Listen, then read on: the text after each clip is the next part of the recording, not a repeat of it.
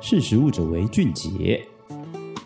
嗨，大家好，欢迎收听《识食物者为俊杰》，我是十月。今天想要跟大家分享的内容跟巧克力牛奶有关系。其实不知道你是不是爱喝巧克力牛奶的人，我个人是蛮爱喝的。其实，在喝巧克力牛奶跟牛奶之间，其实应该有不少人都有发现说，两个除了巧克力风味的不同以外，在整个嗯喝到嘴巴里面的口感，或者是牛奶跟巧克力牛奶之间的质地，其实相当的不一样。那多数人可能会觉得说，巧克力牛奶喝起来浓郁，或者是滑顺，主要的功劳来自于巧克力，但其实并不是如此。如果我们身处在超商的话，其实你不免可以拿起巧克力牛奶的包装，翻到背面的内容物含量的时候，就会发现有这样子的物质存在于巧克力牛奶当中，就是添加物。那这些添加物通常都是鹿角菜胶或者是玉米糖胶等等。那这也就是我们刚刚前面提到说，为什么巧克力牛奶喝起来的口感会是滑顺且舒服的微浓郁的感觉，主要其实是来自这些添加物。但其实随着消费者越来越开始重视说，食品里面的成分是不是足够单纯？那你要单纯又要好吃或者是好喝，其实是一个很难达到平衡的一个界限。所以其实有非常多科学家就是为了要满足消费市场的需求，他就必须要去寻求一些新的加工技术，或者是有一些更天然的来源可以做取代。那根据最新的期刊，我们就发现说，其实巧克力牛奶中的添加物可以利用牛奶本身的酪蛋白来做取代。那这个酪蛋白也不是说只要取用。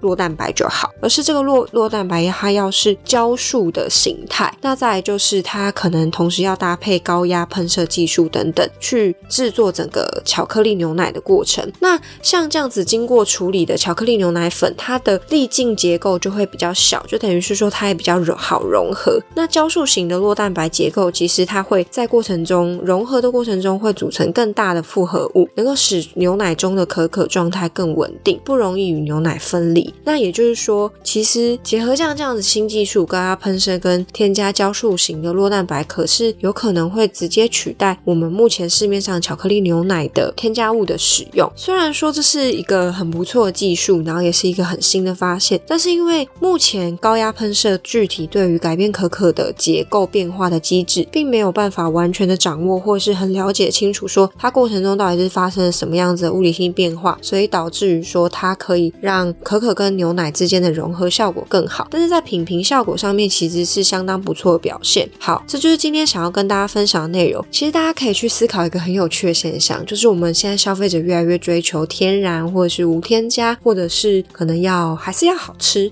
但是这个中间很困难的原因，就是因为食品本身的本质其实它就是必须要有稳定存放，或者是它要有商业可以大量复制的一些特性，所以要怎么样在消费趋势跟实际的应用上面去取得一个平衡，其实是一个很重要的关键点。然后对于加工厂或者对于食品厂来说，其实也是一个很不简单的挑战。好，这就是今天想要跟大家分享的内容。其实我们实力有讨论过非常多，就是可能以天然的，不管是色素去取代添加物，或者是像今天讲的这个可能跟粘稠或者是说口感质地有关系的文章。那如果大家对于这类文章有兴趣的话，其实都欢迎上实力的官网。我们在关键字搜寻的时候可以打添加物取代，或者像今天内容可能就是巧克力。牛奶、巧克力、牛奶等等，都可以找到相关文章。那如果有任何有兴趣的内容想要了解的话，也欢迎私讯给 IG、Facebook 或者是 Apple Podcast 都可以留言。那我们今天就跟大家分享到这里，我是十月，我们下次见，拜拜。